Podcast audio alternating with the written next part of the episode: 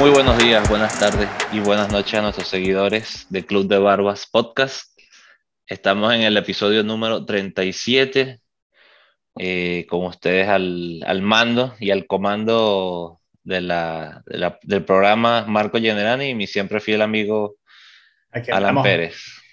¿Qué tal, Marco? ¿Cómo estás? Todo bien, la verdad. Fin de semana un poco movido con todos los temas extradeportivos, pero están afectando los, las partes deportivas definitivamente.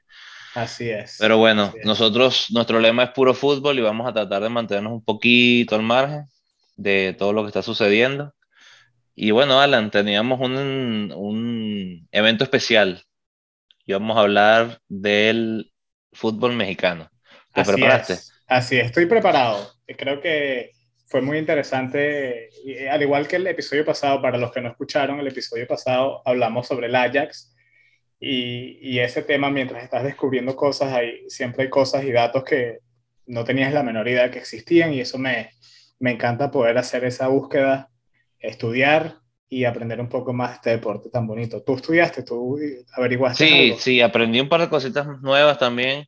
Me preparé antes de que se nos olvide. eh, nosotros tenemos nuestro propio, nuestra propia trivia personal. Así es. Yo tengo una Este- pregunta para ti basada al tema de hoy, que es el fútbol mexicano. Correcto. Yo también eh, tengo la misma idea. Y nada, quería invitarte, Alan, a que fueras primero para ver este, si me, acer- me acerco al ¿Cómo marcador. va, ¿Cómo va el marcador? Va 2 a 0, tú vas ganando. 2 a 0. Esto, es- esto es completamente opuesto al marcador de penales de, de Chelsea-Liverpool. Aquí yo soy como el Chelsea-Liverpool, estoy, estoy metiéndolas todas y tú estás como, como Ujú. Kepa, tú estás como Kepa, botándolas, botándolas. Sí, Pero bueno. bueno, aquí, aquí va tu pregunta, aquí va tu pregunta. Eh, no, no, en verdad no es una pregunta, pero es para que me nombres 10 equipos de la Liga Mexicana. Son 18, 10 equipos. ¿Tienen que estar en la primera o pueden ser 10 equipos mexicanos? 10 equipos me- mexicanos.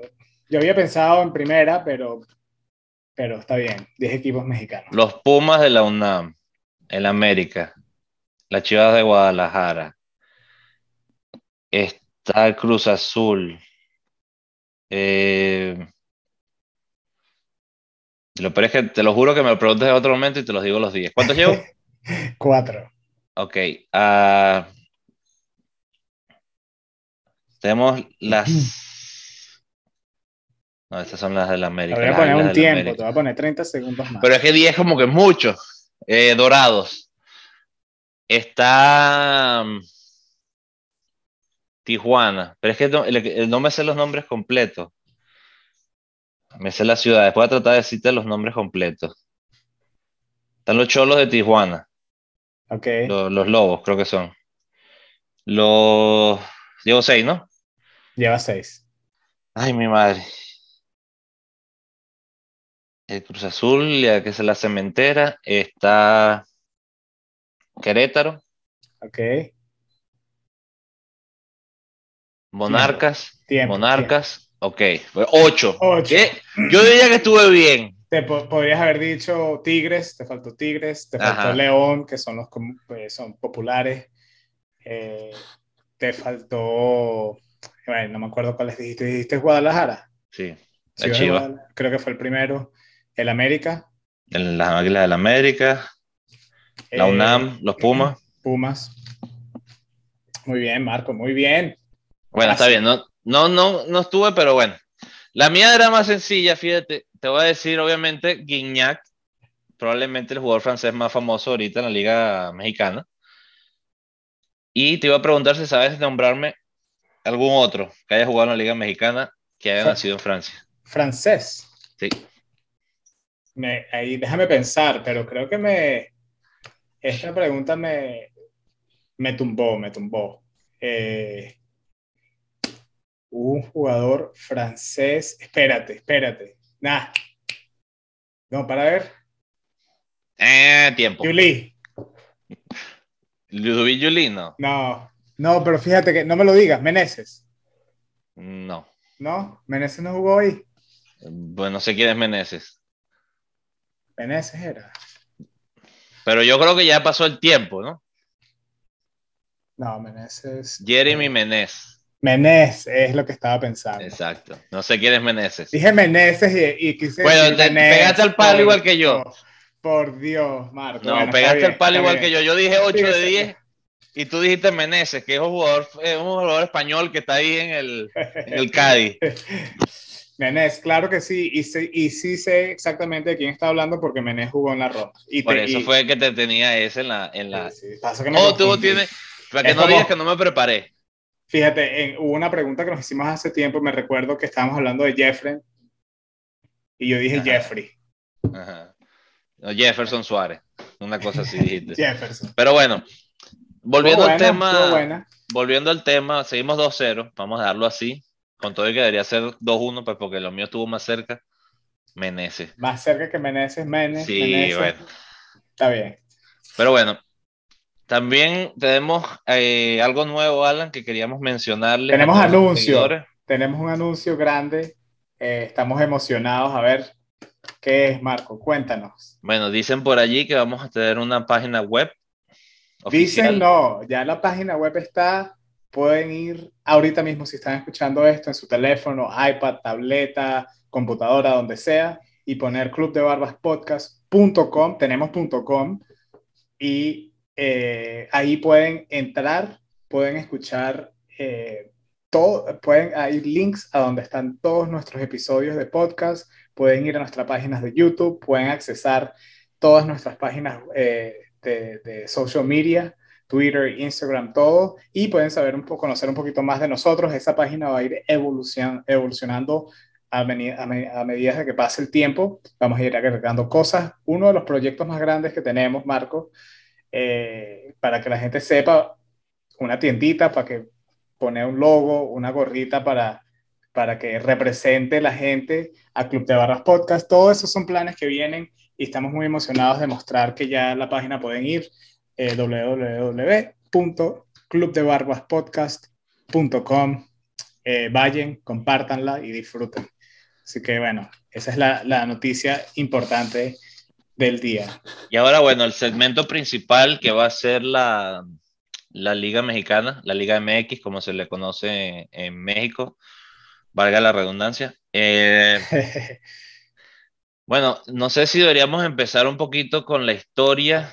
Empecemos Es- por la historia, empecemos cómo, cómo empezó esta liga, ¿no? Eh, no sé si tienes alguna fecha, yo, yo encontré y he visto en diferentes lugares diferentes fechas, por eso te Sí. pregunto, Marco. No, di No. la- las que haya conseguido, porque yo también tuve el mismo problema. Eh, obviamente el fútbol es como todo, la, la Liga Premier tiene pocos años, pero no significa que no se jugara Claro, en se, Inglaterra. se llamaba otra cosa, se jugaba, exacto. Pero la liga, la liga actual, no, bueno, sí es viejita, pero no, no es de las más viejas, ¿no? No, para nada.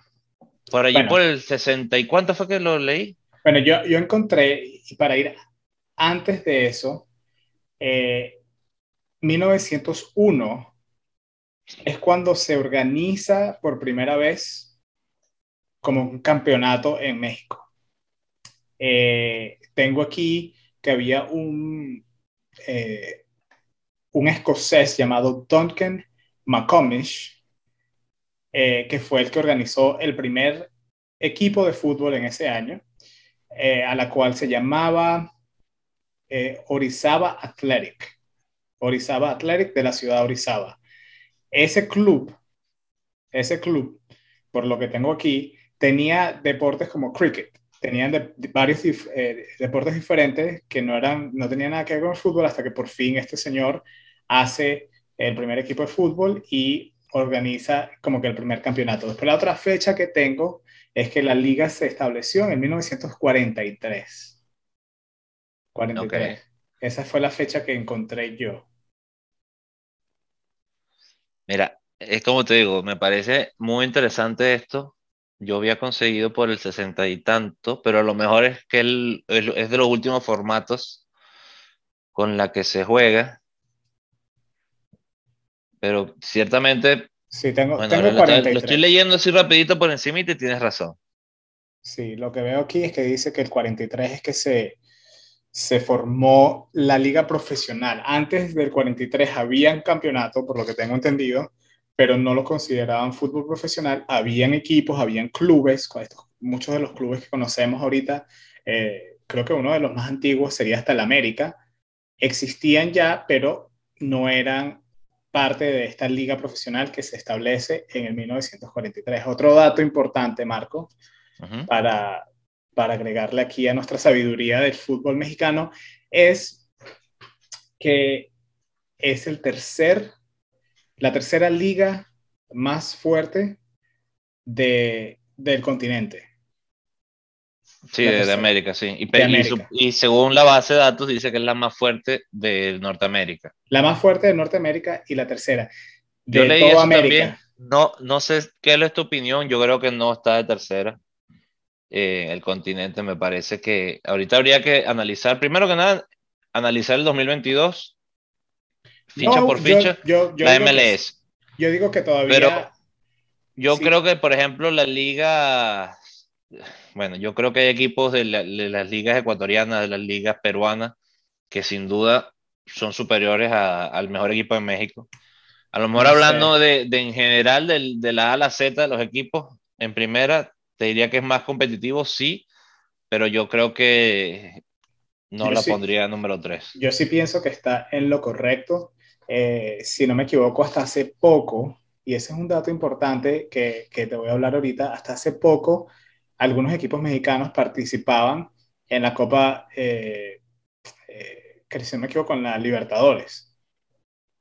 Y ahorita este año van a retomar eso y se puede notar en qué nivel están esos equipos mexicanos.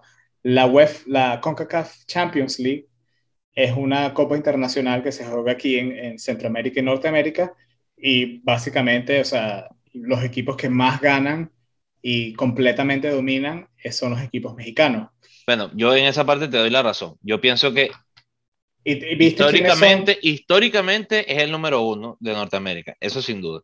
Pero hoy por hoy habría que ver cómo viene la MLS y cómo va a estar la Liga Mexicana, porque me parece que viene un, en un crecimiento muy superior el, la MLS a consideración de lo que viene siendo la Liga Mexicana. Creo que ha tenido un bajón de, de calidad a comparación de otros años. Pero eso hay que verlo, pues, de todas maneras me parece que... Todo es subjetivo, ¿no? Sí, todo es subjetivo y bueno, el, el, campeón del año pasado, si no me equivoco, de la, de la UEFA, de, ah, pues de la UEFA, de la CONCACAF Champions League, fue un equipo mexicano y, y creo que era, habían, en cuartos de finales creo que habían como dos equipos mexicanos nada más, el resto eran de la MLS y a la final todos los equipos de la MLS que habían pasado para, para, la, para la fase de knockout stages quedaron eliminados de una. Este, pero bueno, me parece un dato curioso y si es cierto, ¿no? porque yo me imagino que ellos lo miden de alguna manera, es tercer, es la liga más fuerte de tercero después de Brasil, la, la Serie A brasilera siendo la primera, y de segunda está Argentina, correcto. Pero a lo mejor lo están basando en un tema económico, ahí sí te digo que sí. Económico, y, seguramente, y seguramente ganan más que muchos equipos en, en, en Brasil y en Argentina. Yo también he escuchado que es una de las que mejor pagan. Que también está el, el guioncito, el asterisquito de, de, dónde sale el dinero, pero eso es irrelevante, ¿no? El tema es que lo hay y hay nivel. Y uno de los que, que me gusta mencionar es el tema, por ejemplo, jugadores como Guiñac o el mismo Jeremy Menez, refuerzos que han venido de Europa a terminar su carrera en México y les ha ido súper bien. Bueno, Guiñac quizás no vino al final de su carrera, sino a mitad de su carrera, pero ha sido un éxito. Y también hay equipos históricos, vale la pena mencionarlos, que son parecidos al, por ejemplo, a la idiosincrasia del Athletic de Bilbao, donde solamente deben jugar nacidos en México, que son las Chivas de Guadalajara, donde solamente pueden tener una persona en el, cuerpo técnico, que es el entrenador, que no es eh, nacido en México. El resto todo tiene que ser o cantera, con la condición de que fueran mexicanos, o si van a comprar de otros lados, tiene que ser nacido en México. Correcto, sí. Eso lo hace ya por, de por sí eh, un poquito más difícil que los demás. De paso, las Chivas se sabe que son de los equipos más fuertes que hay en México. También hay que hablar, obviamente, de, historia. Hay que decir el rival próximo, que es el América. Y con el estadio, que es donde juega, entre otras cosas, la selección, el, el famoso Estadio Azteca. Correcto, famosísimo, que con mucha historia, un estadio también con mucha historia. Eh, hay muchas cosas que analizar, Alan. Hay que ver también, la Liga Mexicana da muchísimo eh, aporte, obviamente, a su selección, no solamente en el tema de jugadores, sino en las decisiones de la, del equipo. Se sabe que para elegir al entrenador de la selección nacional tiene que estar aprobado básicamente por una mayoría de los entrenadores de la Liga Mexicana, cosa que parece increíble, pero es así. Sí. Eh, tienen mucho poder, también hay que decirlo, eh, los patrocinantes de México son los más grandes que hay en toda Latinoamérica a nivel de selección y tienen muchos patrocinantes fuertes a nivel también de, de clubes, ¿no? Correcto. Y hablando de clubes, eh, y hablando así desde el comienzo, hay equipos aquí que desde un inicio han sido parte, y quizás los reconozcas como el Pachuca, desde un inicio de todo esto, desde el 1900, empezando el 1900, está el Pachuca, eh, hay uno que se llamaba o se llama Reforma Athletic Club, y algo que me pareció interesante es la, la cantidad de equipos que tenían como un nombre inglés o tenían, no, que sacaron esto que vino de, prácticamente adoptado, algo tan, eh, tan fuerte culturalmente, lo que es el fútbol para los mexicanos, y pensar, verlo de cómo originó y saber de que vino del exterior y es algo también adoptado al país y es, ahorita es una cosa que en México el fútbol se vive como, como uno podría decirlo, como en Brasil, o sea, el fútbol es todo.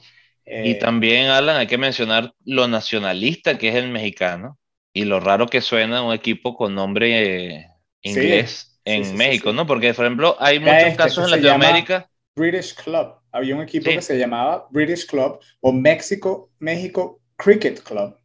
Bueno, pero hay, hay, nombres famosos en Argentina, por ejemplo, o en Perú, o en Latinoamérica en general. Te puedo nombrar el Newell's Old Boys, por ejemplo. El mismo, el Arsenal. Hay uno que se llama Arsenal en, en, en Argentina. También tenemos The Strongest. Creo, si no me falla la memoria, este equipo es peruano, The Strongest, o si no, Latinoamérica seguro. Pero hay equipos que tienen esos nombres y llama la atención. Ahora eso sí desapareció en México, de hecho le tienen hasta una mascota eh, a los equipos, porque todos, si te fijas, la mayoría por lo menos tienen alguna mascota de, nombre, los Tigres, los Pumas, eh, las Águilas del América, las Chivas de Guadalajara. Correcto. Quizás, bueno, la cementera de Cruz Azul, que no, bueno, a lo mejor lo tiene, pero no, para mí no es una, no es una imagen que venga automática, sino más bien la, la cruz del, del cemento. Eh, ¿Cuántas cosas, no? También en un programa corto decirlas. Y yo, por ejemplo, me quedé sorprendido. Históricamente ha ido cambiando las reglas. No sé si sabes cómo es la regla moderna, Alan, de, de cómo funciona desde la A a la Z del torneo. Eh, eh, entremos en eso, entremos a, hablar ahorita, a discutir la estructura de la liga. Cómo es un poquito la mezcla. Porque es diferente a completamente lo que Europa, sí. Estás acostumbrado a Europa. Es un poquito parecido al MLS, si no me equivoco, porque tienes como, tienes una parte que tienes dos grupos. Tiene matices, no, no, son, no son dos grupos como tal, sino el, se divide en dos partes, el apertura y el clausura, que eso es muy típico en Latinoamérica. El apertura no viene más que ser la primera vuelta en Europa y el clausura la segunda vuelta, con la diferencia de que hay un campeón. Pero sí es un campeón, no es como el campeón de invierno que vale nada en España. Es nada más una figura para saber cómo va la liga. Para, por ejemplo, hacer. Y perdón, y perdón, y otra cosa importante es que se resetean los, los puntos, ¿correcto? No es como la, la Liga Española que se resetean, vuelta, se resetean, sí. Y después de diciembre sigues, sigues de primero, no. Se La resetea. apertura hay un campeón y se resetea todo y empiezan otra vez todo de cero, todo. O sea, goleadores, todas las estadísticas, todo es un torneo Sí. básicamente nuevo. Correcto. Y no solamente eso, sino también entra la, la diferencia grande, por ejemplo, con la MLS, es el sistema de descenso, que es una de las cosas más difíciles de entender. Los últimos seis torneos se mide victorias por partido jugado y el que tenga más derrotas en ese porcentaje baja a la división y solamente sube uno. Ahora, hay que tener en cuenta una cosa, los últimos seis torneos no son seis años, son los últimos tres años, porque cuenta Claro. clausura y el, y el apertura como dos torneos diferentes. Entonces, es una manera de proteger un poquito al equipo grande que tenga un mal año y de cierta manera es hacerse lo más difícil a un equipo que acaba de recién ascender, porque tiene que automáticamente hacer un buen campeonato, porque ya ahí entonces entra, no tiene seis torneos anteriores, está recién ascendido. Entonces es difícil que un equipo histórico que tiene buenos campeonatos baje. Es una manera de mantenerlos, de mi forma de ver, a los, a los grandes arriba, que por eso pasa con Boca Juniors, con, la, el, perdón, con el River Plate en Argentina, donde baja River Plate porque tuvieron muchos años seguidos, tienen un sistema parecido al porcentaje. No es que quedaron de último, pero tú puedes perder todos los campeonatos, todos los partidos de un campeonato y no bajar, que es muy curioso. Es como, como claro, como Y- dices tú. Y Sí. tiene lógica, porque al, al pasar lo que tú estás diciendo, si tú borras los puntos, no necesariamente el que quedó de último en el clausura fue el último en general. Pero entonces son dos Claro, porque torneos. tienes que poner en consideración en dónde quedaron. Pero entonces en la la queja, ajá, pero yo, y parece increíble, Alan, pero tú puedes quedar campeón de la apertura y quedar último en el siguiente torneo. Sí. Entonces es un sistema donde se vuelve complicado. A lo mejor para- los Para, te- para ascender, si, si no me equivoco, también funciona la estructura igual en la B, por decirlo así, en, en la segunda división. Y tienes que, cuando tú tienes un campeón de la A, eh, de, perdón, de la, de la la apertura, apertura. y un campeón de la clausura, esos campeones juegan una gran final Y el campeón de esa final es el Pasa. que sube. A menos que gane el mismo mismo. equipo gana la apertura y la clausura, automática, obviamente, no van a ser un partido amistoso entre ellos, pasa ese equipo directamente y sube a la, a la primera división, a la Liga MX. Eh, datos Ah. importantes, a ver, ¿qué ibas a decir? No, y aparte de esto también entra el, el tema de la liguilla, que son los mejores ¿Verdad? ocho equipos ¿Verdad? Se nos Eh, había olvidado la clasifican a esto llamado liguilla, que no tiene nada que ver de pequeña liga, sino es más bien un... Es como un playoff, Como por al, la- ajá, al lado de pero entonces es lo paralelo. muchos años, y eso venía al dato histórico que tú venías a decir, no, casi nunca gana el que primero clasifica.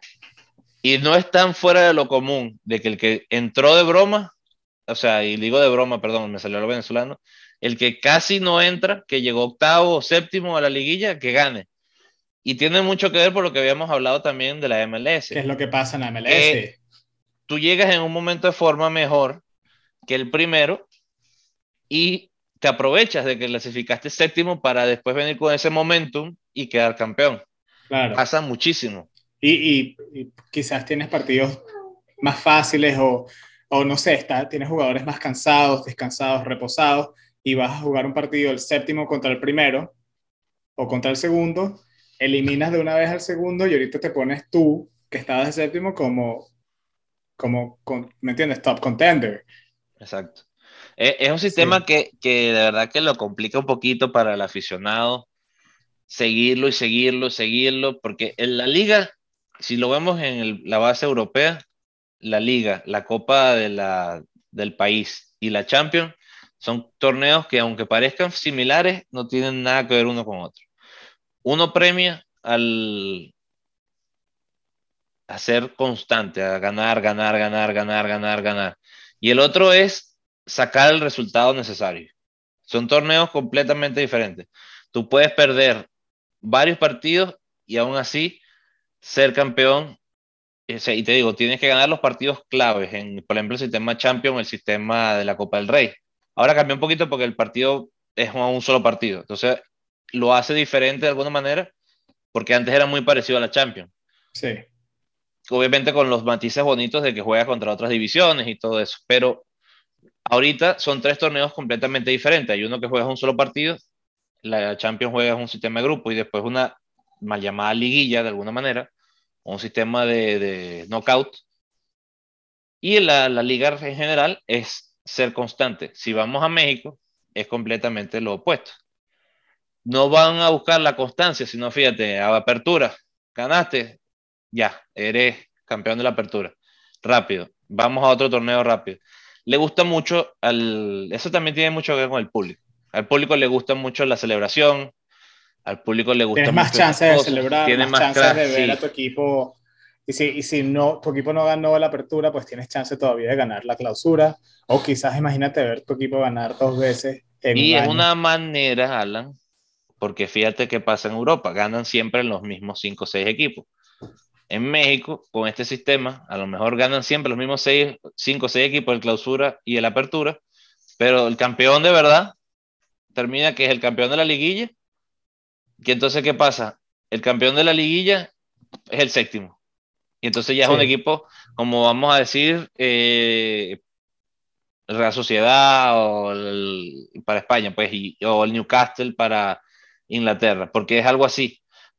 Realmente todos tienen un chance, porque a partido directo tú sabes que cualquier cosa puede pasar, el partido de vuelta, tú te traes atrás. Para la liguilla, volviendo a eso, los equipos que clasifican a la liguilla, ¿los basan al clausura o la apertura? ¿O hay dos liguillas, una después de la apertura o una después de la clausura? Eso no lo, puede, no lo puedo entender muy bien. Bueno, eh, lo que pasa es que acuérdate que ellos lo manejan con lo que ellos llaman la tabla general, que creo que ahí sí viene a ver como histórico, pues lo que es la, la apertura y la clausura. No sé si me explico. Pero vamos a, vamos a chequear para estar seguro 100%. Vamos a poner liguilla en México. Rapidito.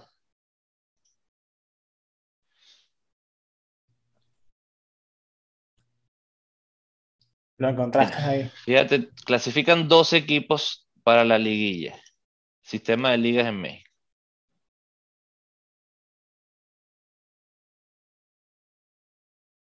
Eh, vamos, si quieres sigue, yo voy a ver aquí si consigo.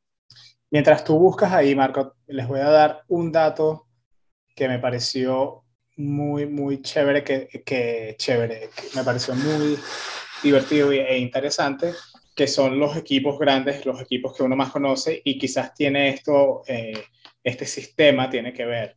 Sabemos que los equipos más conocidos es el América y el Chivas, eh, pero el equipo con más campeonatos ganados es el América, con 24 títulos. Eh, si no me equivoco, también está el Chivas de segundo, León, Toluca, el Cruz Azul, Tigres, Pumas, Necaxas, Puebla, los Rayados, y el Pachuca. Esta, esta página me está diciendo que eh, el América tiene 24 títulos nacionales y 10 internacionales. El Chivas está empatado con 24 nacionales y 2 internacionales. Y el tercero que sería el León, y yo no tenía la menor idea de que el León era uno de los equipos más eh, destacados de, la Liga Mexicana, con 18 títulos nacionales y no tiene ningún título internacional por ahora. ¿no? Eso me pareció interesantísimo. es que es lo mismo que te decía, el mismo sistema que tiene te da un chance de lograr eso. Porque el equipo pequeño puede ganar y el equipo constante no necesariamente gana la, la, la liguilla. Un mal ejemplo, a nosotros nos pasaba anécdota personal, nosotros jugábamos mucho una liga aquí en Miami, donde siempre quedábamos en, nos moríamos en semifinales. Éramos el equipo más constante, pero que nunca ganó, sino siempre quedábamos en semifinales. No sé si te recuerdas. Me recuerdo, sí, claro. Y eh, eso tiene mucho que ver. Nosotros éramos ese equipo constante, pero no teníamos quizás las superestrellas de otros equipos, porque hay que decirlo, esa liga era muy buena, donde jugábamos nosotros. Pero éramos un equipo constante, que nos manteníamos allí. Y fíjate, nunca logramos ganar, pero estuvimos allí, pues lo disfrutamos de alguna manera. Y eso es un poquito lo que el aficionado quiere, disfrutarlo hasta el final. Porque pasa mucho también a veces que a mitad de liga ya se sabe que no tienes nada que luchar, ni el descenso, ni el ascenso, ni el descenso, ni ir a Europa o ese tipo de cosas. En este sistema, siempre un poquito de morbo hasta el final. Porque fíjate, ahorita que estoy buscando lo, lo que estábamos hablando, lo primero que te dice es, ¿qué necesita tu equipo para clasificar? Y es a eso lo que voy. ¿Me explico? Eh, ¿qué, necesita tu equipo para clasificar? Quiere decir, todos tienen un pequeño chance. Entonces todos siguen metidos hasta el final. Es una manera bonita de, verlo. Y lo que te decía, por lo que estoy viendo aquí, hay una liguilla al final de cada una de las temporadas. Le hace ascenso o descenso. ¿Ok? Ok. Entonces después ellos se lo denominan la reclasificación, donde entran en la liguilla y ahí sale el campeón. Por eso lo hace un poquito más difícil ganar la, apertura y el clausura, porque juegan dos veces la, liguilla. Y entonces ganar la liguilla dos veces tiende a ser muy difícil. Eso también pasa en otras divisiones. Lo que lo hace sí se juega la liguilla dos veces. Sí, se juega la liguilla dos veces por año calendario. De, bueno, de, por año calendario, no por temporada, porque año calendario tampoco es correcto. Y ahí entonces cada año hay dos equipos que ganan la liga. O lo puedes ganar dos veces en la misma temporada. Exactamente. Interesante. Y es un sistema más largo, de hecho, creo que tienen menos equipos. En, juegan 18. Tienen 18 equipos y pasan a la liguilla, pasan los primeros 12. Sí, te digo. Pasa todo el mundo. si lo, pones a ver, es, difícil no clasificar. Y si clasifican 12, probablemente los primeros cuatro pasan directo. Claro. Entonces tienen también un sistema de como premiación a los que clasifican de primero. Es, es interesante, Alan. Eh, a mí no me gusta en lo personal, por lo que te decía, no tiene esa, esa división de, de, de tipo campeonato diferente a las copas, a la Conca Champions, a la Libertadores, a la Sudamericana sí me gustaría ver otra vez a los equipos mexicanos y a la MLS jugar la Libertadores, para serte bien, bien honesto. Creo que le daría ese, ese último empuje a la liga, pero también hay que pensarlo, y esto es uno de los problemas claves. Un equipo de Toronto le toca jugar contra el equipo de Boca Juniors en Argentina. Ese viaje que se tiene que meter. costoso. Es costoso, es largo y solamente pensándolo en los jugadores ya es costoso y largo, piénsalo en los aficionados. ¿Cómo hace, por ejemplo, si gana, vamos a poner un ejemplo, Toronto clasifica a la final de la Libertadores, que ojalá y pase, y la final es en, eh, en Chile. Eh, ¿Cómo movilizas a toda esa gente? es difícil, Alan, y no parece a veces las cosas tan sencillas como el visado. En Europa es fácil trasladar los equipos porque son todos comunidad europea, pero no necesariamente eso pasa en Latinoamérica. Son un montón de cosas que te parecerán tontas, pero son cosas reales que pasan. No es tan fácil el, tema de papeles, no es tan fácil eh, movilizar al público de un país a otro por el mismo tema. Porque en Europa, por ejemplo, te lo podemos decir. Tú simplemente Pero si ya, si ya sabemos que históricamente y, y, y, creo que a finales de este año, para la próxima Copa Libertadores, van a haber equipos mexicanos compitiendo otra vez allí en Sudamérica, en la Comebol. Este, sabemos que se puede hacer. Y, no, no, de poderse hacer, se, puede hacer, pero es el costo que genera. No para el equipo tanto, sino para el aficionado. Y obviamente las largas horas de avión. Porque al mismo sistema mexicano, si te pones a ver, ellos juegan dos veces por semana prácticamente, porque tienen un sistema más largo, tienen muchos más partidos, juegan la Conca Champions. ellos casi no paran, fíjate, las selecciones juegan y ellos no paran. Ellos siguen jugando la Liga Mexicana, al contrario de otras ligas, que eso también es otro tema. Necesitan hacerlo así porque si no, no se dan abasto a la gran cantidad de partidos que tienen. Pero también hay que decir, México tiene algo muy bonito, que es el aficionado. Los estadios siempre están full, el ambiente siempre es alegre, tiene sus manchitas negras, que eso lo hemos hablado también en este programa. El aficionado mexicano tiene un problema de xenofobia. Y yo no creo que sea tanto de xenofobia, sino un tema cultural, Alan. No sé si estás de acuerdo con eso. eso no, no creo que... se volvió algo, se volvió una costumbre. Eh, no, no, creo que esta, esta, no creo que se implica de tan mala manera. Yo creo que es como un dicho, ¿no? Como, sí, es una eh, costumbre. Es una, costumbre. es una cosa cultural, como dijiste. Y, y, bueno. Y se ha hecho grandes sanciones a México sobre este tema también, inclusive a nivel de liga. Fallado, no, no catastróficamente, porque sí ha mejorado. Ha mejorado mucho, pero especialmente en la selección. Pero sí. En la selección. Ahora, Marco, déjame volver aquí y tocar unos, unos unas fechas y unos datos de las ligas. En el 1946, no sé si, si sabías, o a ver, a ver, esto es una, una pregunta aquí, algo trivia. ¿Cuál es la, la derrota y el marcador más amplio de la Liga Mexicana? Ni idea. 1946, el Veracruz derrotó al Monterrey con un marcador de 14 a 0. 14 goles por cero. Después, luego, el segundo eh, fue el León, eh, un equipo que se llama Marte, o se llamaba Marte, no lo conozco, lo derrotó 9 a 1. Sí, 9 a 1 son diferencias holgadas. 1947, sí. Y el 14 a 0 más aún. Sí. Después pusieron la. Me imagino que ya hay reglas, ¿no? del Mercy Rule, ¿no? ¿Tú crees que existe lo bueno, para el Mercy Rule, para los que no sepan, es como en venezolano se dice zapatero, que ya, ya no tiene sentido seguir jugando, ya es evidente que vas a perder.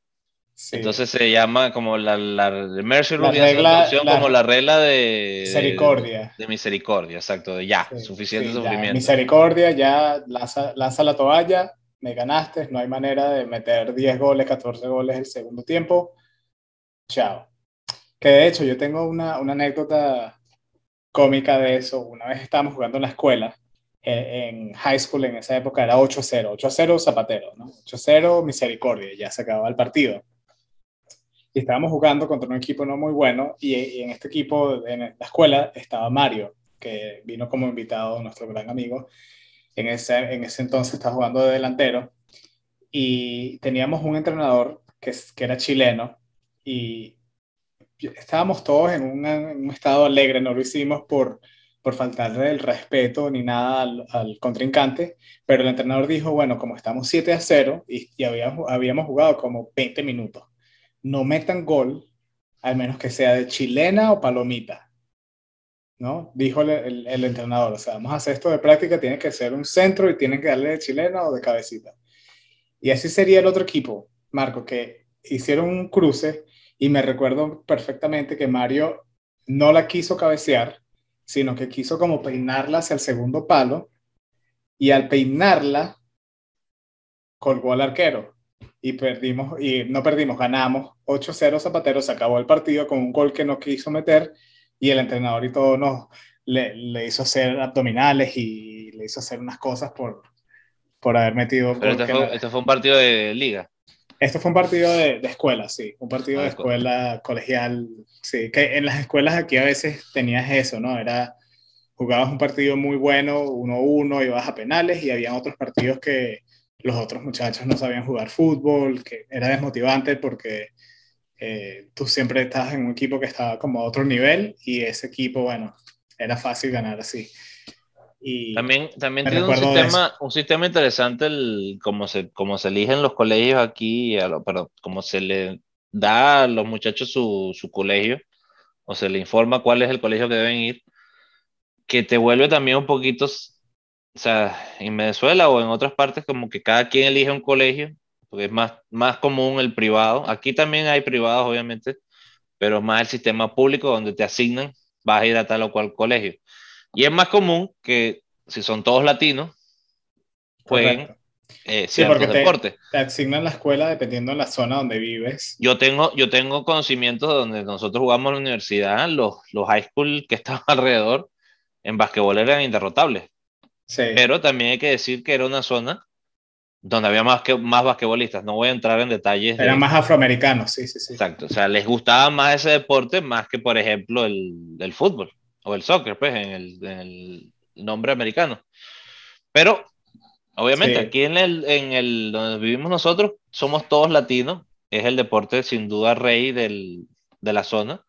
Y se, se tiende, es la misma idea del, del, de la decisión de, perdón, de cuando se dice que México tiene más chances de conseguir jugadores, o Brasil porque tienen más de dónde elegir, es la misma idea. Sobre todo aquí hay high school, que obviamente mientras más grande la high school, más estudiantes tienes y por lo tanto tienes un chance mayor claro, de, tener. de, conseguir. Claro, como lo que hemos hablado de la población del país aquí. Ahora, Marco, volviendo al tema aquí, para no irnos muy lejos de, del tema, aquí otro dato. El, el, año pasado ganó el Atlas el torneo de apertura del 2021 y tenía una racha de 70 años sin haberla ganado. Y ahorita el, el, equipo que más tiempo tiene sin haber ganado ninguna apertura y cláusula, imagínate, te dan un montón de chances de ganar. Y el equipo que, eh, que no lo ha hecho hace 32 años es Puebla, que no gana ningún título de hace 32 años. También Veracruz, que tiene muchísimo tiempo que no gana. Eh, creo que es Cruz Azul también, perdón que tiene, lo tienen, como decíamos, de, de sopita. Sí. Que lo tienen en cierta manera humillado porque también no gana nunca. También creo que, Alan, hay que hablar del, si hablamos del fútbol mexicano, también hay que hablar de, los equivalentes a nosotros en México, donde son, el, viven el fútbol diferente. Los programas de fútbol en México son diferentes eh, viven el fútbol de una manera diferente. No estoy diciendo mejor o peor, pero sin duda sí, lo viven es diferente. parte de su cultura. Para ellos es muy común, por ejemplo, poner a los árbitros a hablar en los, en los, en los shows, a dar sus opiniones, a explicar las jugadas, a qué pasó, a dar su opinión si era penal o no. Esto ha abierto un montón de polémicas, pero por supuesto. Imagínate. Imagínate tú si nosotros tuvimos aquí, nosotros tuvimos aquí un árbitro y no quiso decir absolutamente nada de lo que pasa en la cancha. Exacto, o sea, el, el, el, tema es, tú pitaste el equipo A, el equipo B, el equipo C, el equipo D, y tú eras, el, tú eras aficionado al equipo A. Y de repente pasaste todos estos años pitando y de repente sales a un programa defendiendo a tu equipo. Te digo, sí. un montón de polémicas que, es que les encanta. Les encanta el fútbol mexicano eh, la polémica, que se hable. Ese sí es el que se hable mal, no importa, pero que se hable. Sí, sí, sí. sí. No me importa que hablen mal de mí, pero que hable. Lo que sea. Y eso también Cualquier tipo de publicidad. Lo hace, lo hace bonito. De hecho, los mismos canales de televisión tienen la división de, Muchas veces pasa que están en Argentina y eso es para el resto de Latinoamérica. Y está la división mexicana que es básicamente para Estados Unidos y, y México. Pero claro, estás hablando de entre los dos que a lo mejor de 500 millones de habitantes.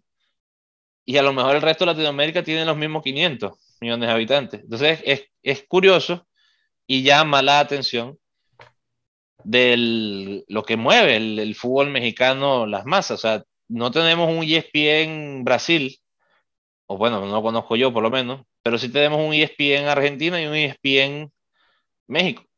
Pasa con otros canales.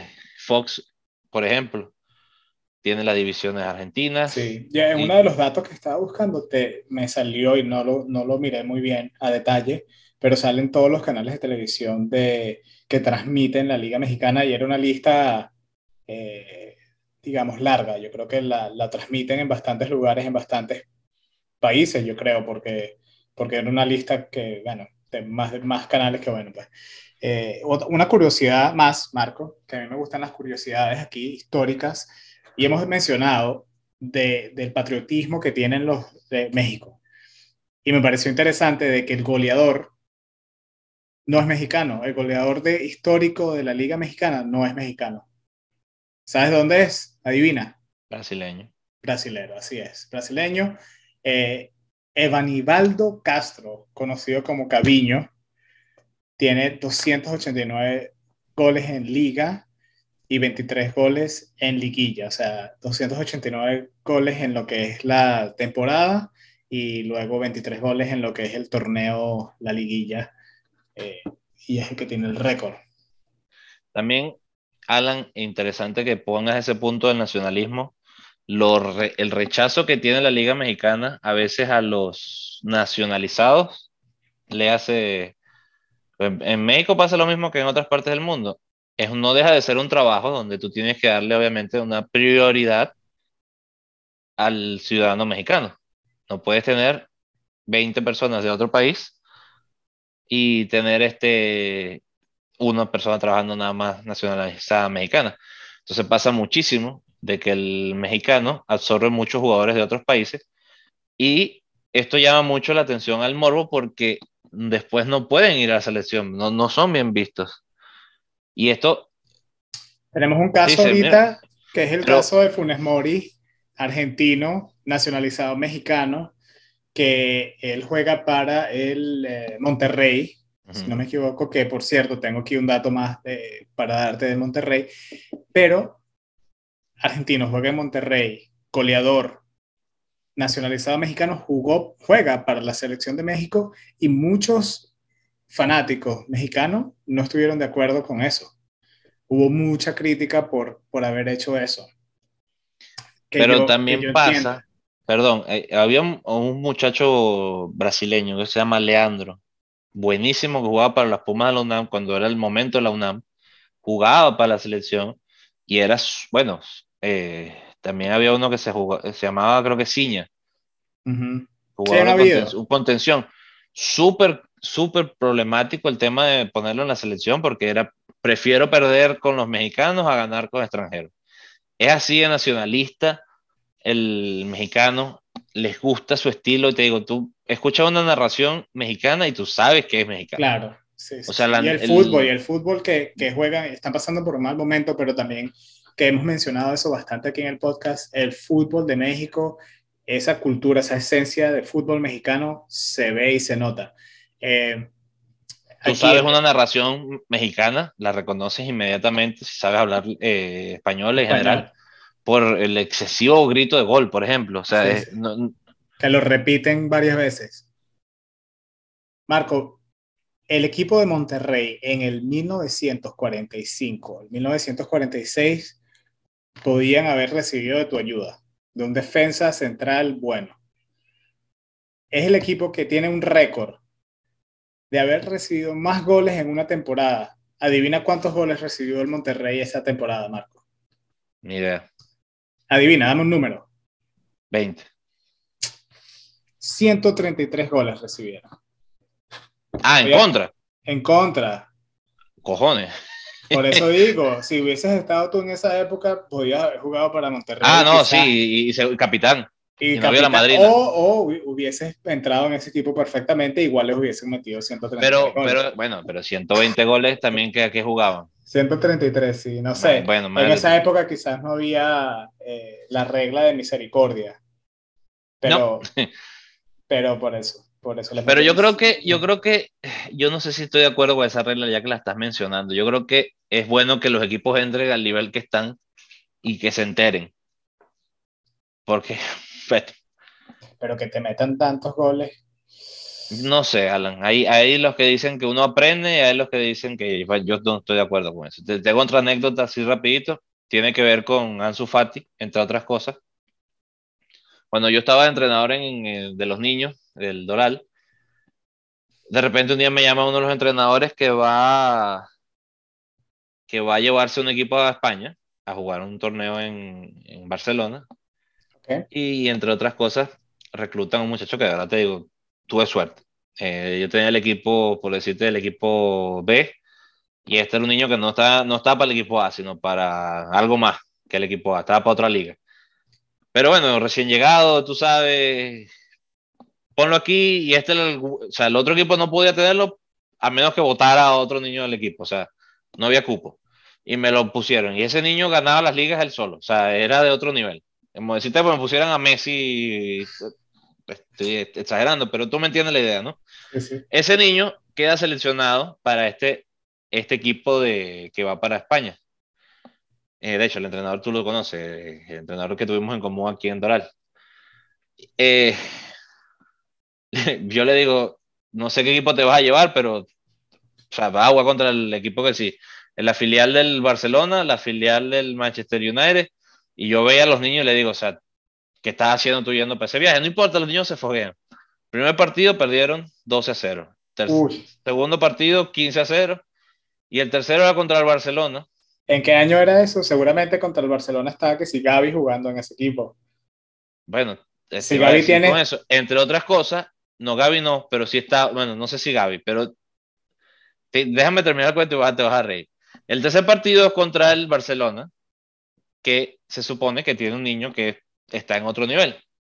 En ese, o sea, imagínate tú. Se hablaba en esa época. Se hablaba de esa época de ese niño que estaba en otro nivel, pero que era otro nivel entre, entre estos equipos. O sea, el, no el Doral, que perdió todos los partidos por goleada, sino este niño en particular iba a jugar contra el equipo del Doral. Bueno, para hacerte la historia corta, el niño que jugaba por mi equipo logra hacer el único gol en ese campeonato y el partido queda 13 a 1, con 7 goles de un tal Al-Sufati en contra de, de este equipo. Y, y lo curioso es que los niños, que los conozco yo todavía, todavía se acuerdan de... Se acuerdan de ese, de ese momento. Claro. Y me lo recuerdo, te digo, oh, muchachito, que por supuesto te podrás imaginar, no hacía todos los goles en esa liga, llama la atención. Pero te lo digo, yo veo a los niños ahorita y te digo, ¿qué aprendieron? Ansu Fati está en primera división en España, jugando con el Barcelona, y estos niños, todos, sin falta ninguna, todos quedaron en el camino. Pero es que eso es bueno para ayudar a aprender.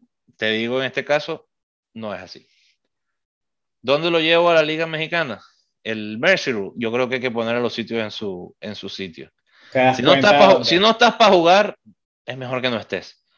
Baja de nivel, juega a otro nivel, compite y si te preparas, a lo mejor llega. Pero yo no creo eso de perdiendo todas las semanas 12-0, un equipo va a aprender. Yo no le veo sentido. Además de que la afición no va a ir. Demasiado, te, te baja la moral demasiado. Y te digo, yo, yo tenía bueno, te habrá pasado lo mismo que decías tú, tú jugabas de niño y eso pasaba con alguna frecuencia, donde había equipos donde de verdad no entendías porque estaban en las ligas.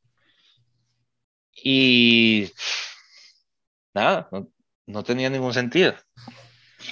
Pero bueno, no sé si quieres, Alan, mencionar algo más de la Liga Mexicana. Yo voy a mencionar nada más aquí. Mencionamos al brasilero que es el goleador máximo, goleador de la liga, eh, con 200 eh, bueno, esto dice en total, 312 goles en total, o sea, incluyendo la liguilla y la liga.